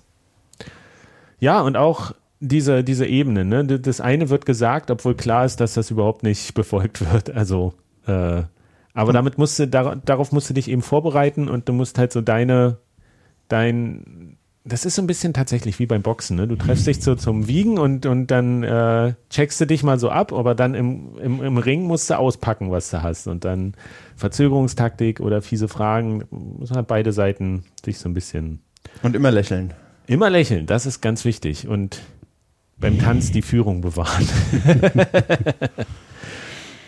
Judy, so viel dazu. Jetzt erstmal, jetzt können wir das Thema auch abschließen. Ja. Jetzt, jetzt bin ich auch froh, dass das erstmal durch ist. Aber jetzt kommen wir nochmal zu äh, dem schönen Methan-Mining, was wir hatten. Da hatten wir letztes Jahr, äh, letztes Jahr, letzte Folge. So selten sind wir jetzt auch noch nicht dabei zu veröffentlichen. letzte Folge ähm, über dieses Video von Daniel Batten gesprochen, der so äh, mega äh, bullish war auf Methanmining und Deponien auf der ganzen Welt. Ich glaube, 29 Prozent hatte er die Zahl des weltweiten Methanausstoßes kommt von Deponien. Und, ähm, Unvorstellbar viel. und das könnte man ja nutzen, um Energie zu gewinnen und äh, Bitcoin zu meinen, tatsächlich. Und in dem Nachgang hat sich Alex bei uns gemeldet der Umweltschutztechniker ist und gesagt hat, auch ich kann euch noch ein bisschen was über, über Deponien und Methan und sowas erzählen. Ja, das war ein sehr spannendes Gespräch, fand ich. This is the honey. Ah. das war er nicht. das war er nicht. Äh, hier mal ein kurzer Ausschnitt. Nein. Verdammt, wo habe ich ihn denn hingelegt? Hier. Es ist nicht unbedingt wirtschaftlich, das Gas zu nehmen, gleich zu verbrennen und dann oh, super Strom, sondern man muss auch gucken, denn diese Turbinen, die sind dann sehr korrosionsanfällig. Und wenn du dann halt alle zwei Jahre deine Turbine wechseln musst, ist das nicht wirtschaftlich, auch wenn du das Methan sehr günstig bekommst. Also man hört schon ein bisschen raus, er ist eher skeptisch, äh, ob sich das so lohnt und es ist nicht ganz so trivial, ähm, Methan zu farmen von Deponien. Vielleicht nochmal zum, also wir haben, Worum geht's wir haben eine halbe Stunde mit ihm geredet. Genau, gut, vielleicht soll noch mal, sagen wir mal, Also worum ich habe es so geht. verstanden. Methan ist ein sehr, sehr schädliches Klimagas. Methan entsteht auf Mülldeponien.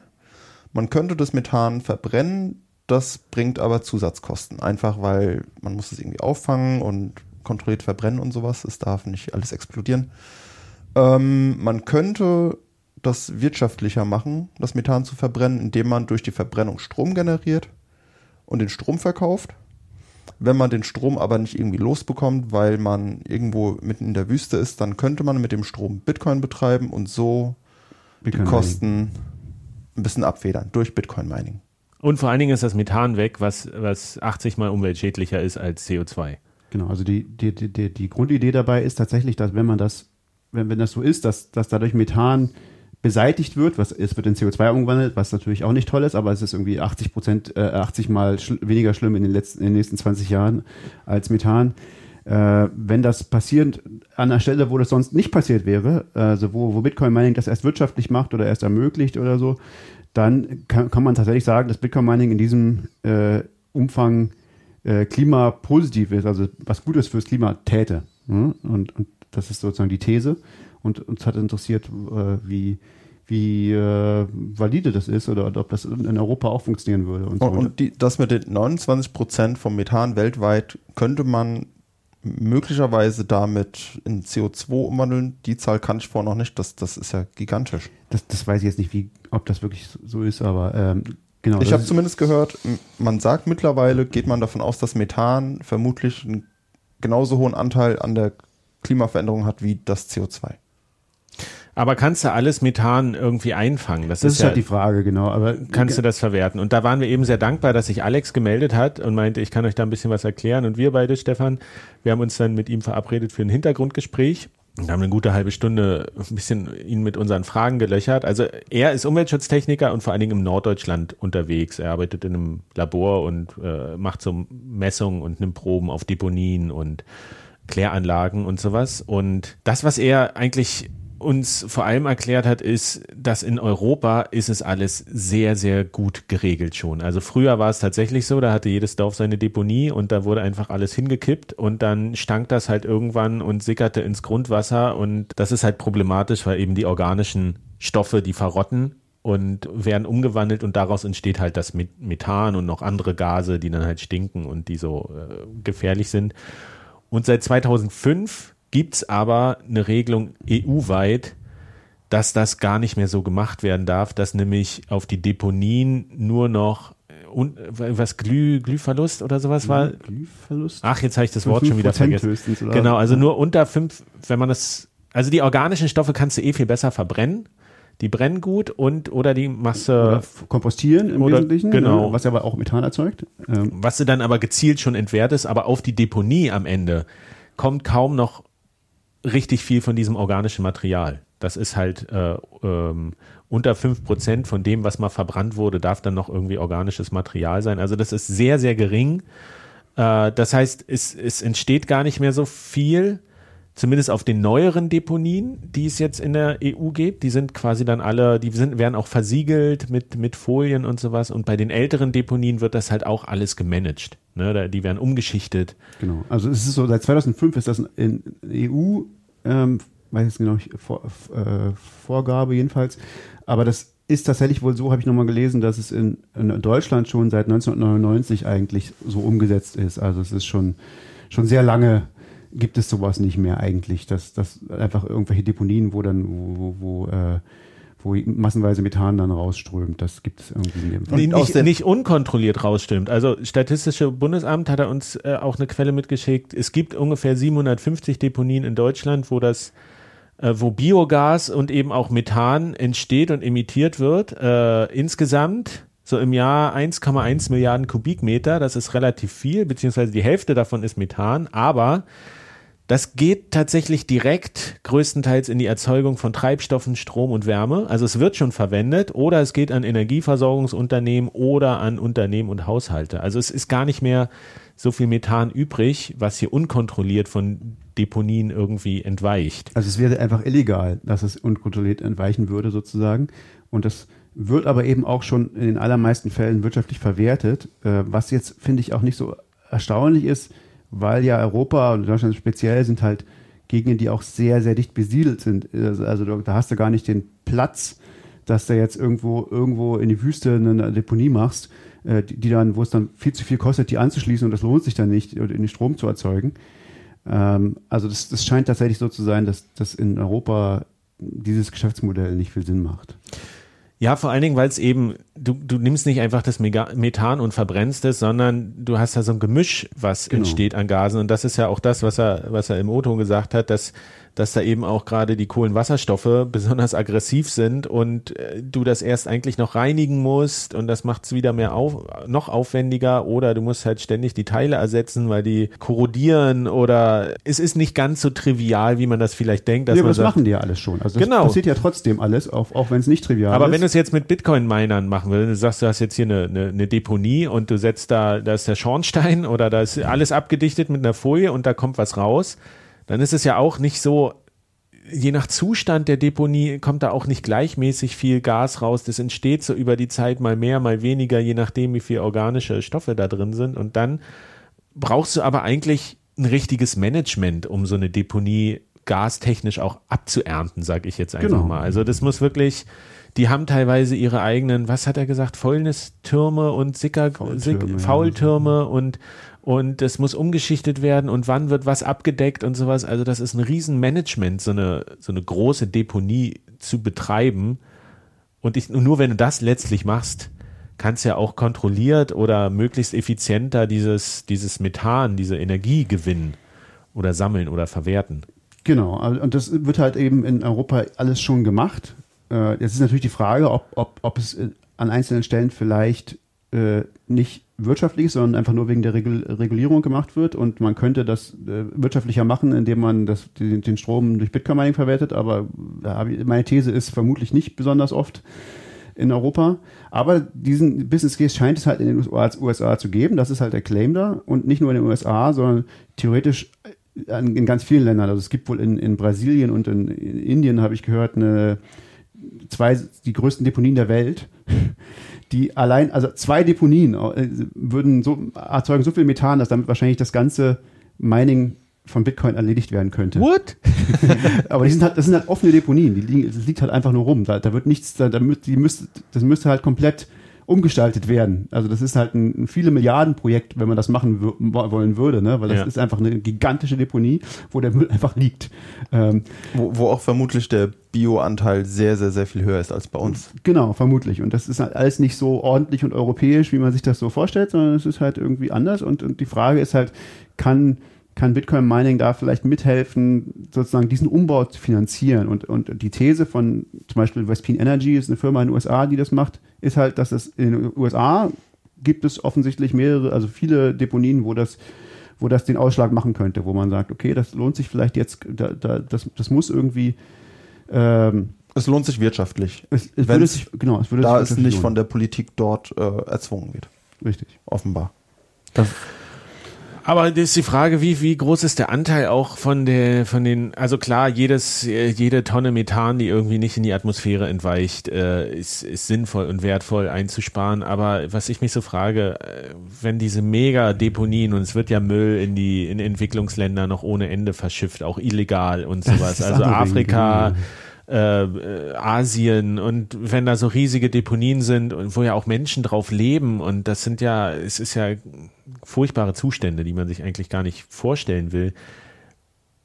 du brauchst ja eine gewisse ja, bürokratische Struktur oder auch eine, also um das zu verwerten tatsächlich, äh, muss es da ja auch, du kannst ja da nicht einfach hingehen und sagen, so, ich decke das jetzt mit Folien ab und mach hier, hier kommt mein Gas raus und ich meine das, also du brauchst ja auch, in Deutschland haben wir halt einen strukturierten Staat oder wir, wir können diese, Naja, ein aber- Unternehmen kann das managen, Nee, wenn, wenn die es hinbekommen, all ihren Müll auf einen riesigen Berg zu schütten, dann kriegen die es auch hin, das Gas zu verwerten. Insbesondere, wenn das finanziell interessant ist.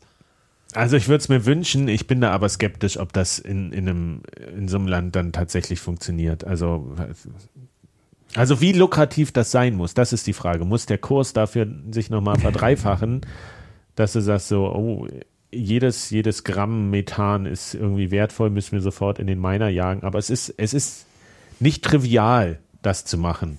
Naja, Nö, und, das ist es auf keinen Fall. und das konkurriert, der, der Gasmining-Strom konkurriert ja irgendwie oder steht im Verhältnis zum normalen Strompreis. Das heißt, umso niedriger der Strompreis zum Beispiel in Indien ist, umso, ja, umso, umso uninteressanter wird das doch.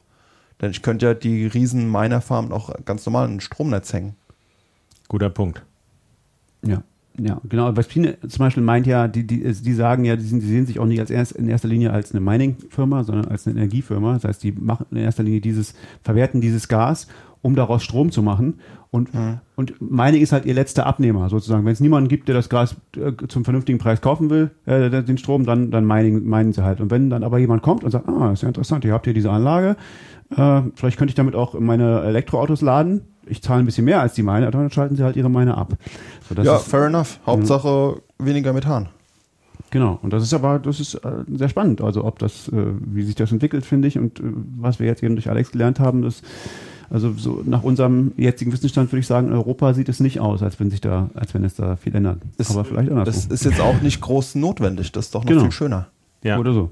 Aber es gibt noch ein paar andere Mülldeponien außerhalb von Europa. Also feuerfrei. Das stimmt. Fazit ist trotzdem, wir haben die besten Hörer, die Das uns mit, mit so viel Feedback und Unterstützung und äh, au- auch Lob, wirklich auf der Konferenz gab es wirklich auch nochmal viel Lob. Und nur die Kritik, dass wir zu selten sind. wir arbeiten dran, wir aber machen deswegen heute extra lang. wir machen extra lang und ihr, ihr wisst, wir sind hier, wir sind eine alte Generation, ne? alte Bitcoiner sind erstmal kein. Mittagsschlaf machen. Sowas in der Art. Habt ihr noch was auf dem, auf dem Herzen? Ich wollte noch eine Sache kurz auch zu diesem Net Positive Money Ding sagen. Ähm, also das ist ja das Projekt, was äh, wir unter anderem mit anderen Leuten auch zusammen angefangen haben, äh, wo es darum geht, äh, Bitcoins Klimafolgen sich anzugucken und vielleicht was Positives dazu zu leisten.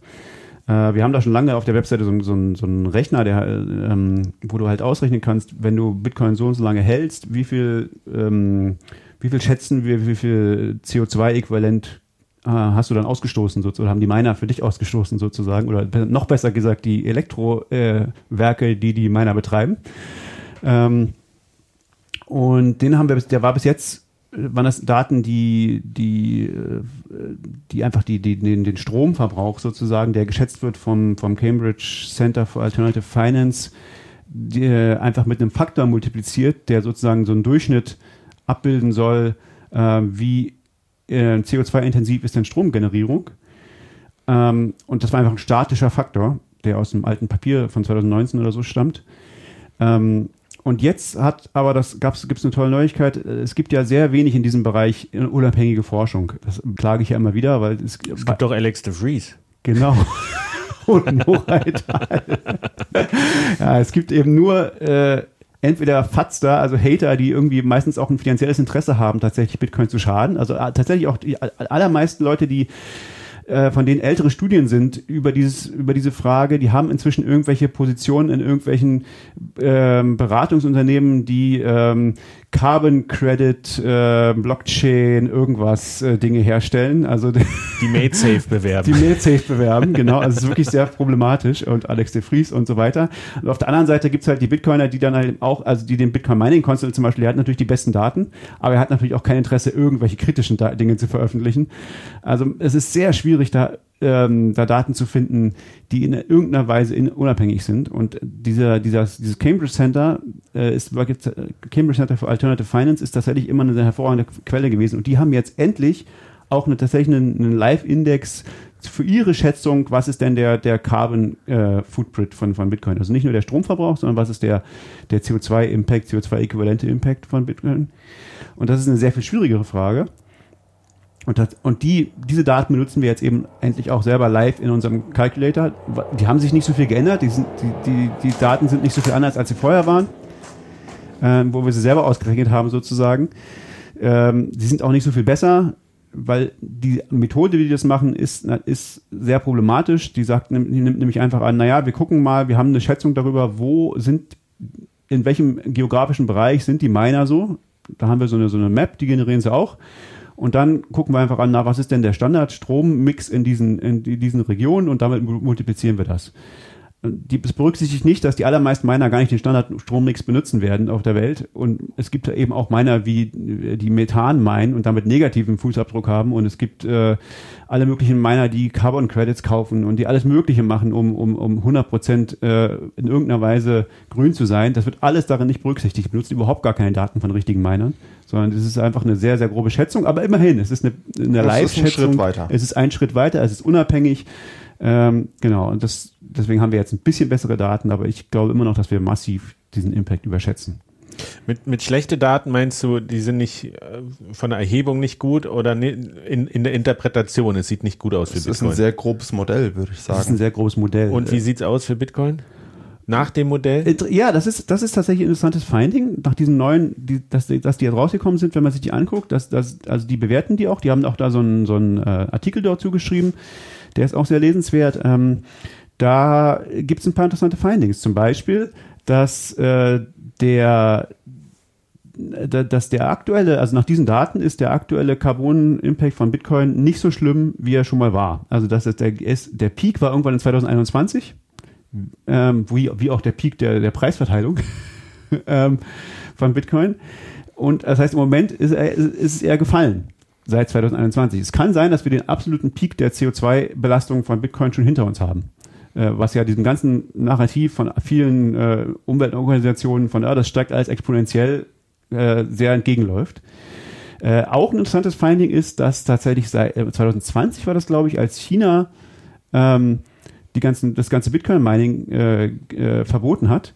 Äh, ein Outcome davon war, dass äh, seitdem Bitcoin weniger regenerative Energien benutzt als vorher, weil einfach die Bitcoin-Miner meistens mit, mit, äh, mit Wasserkraft benutzt, betrieben werden.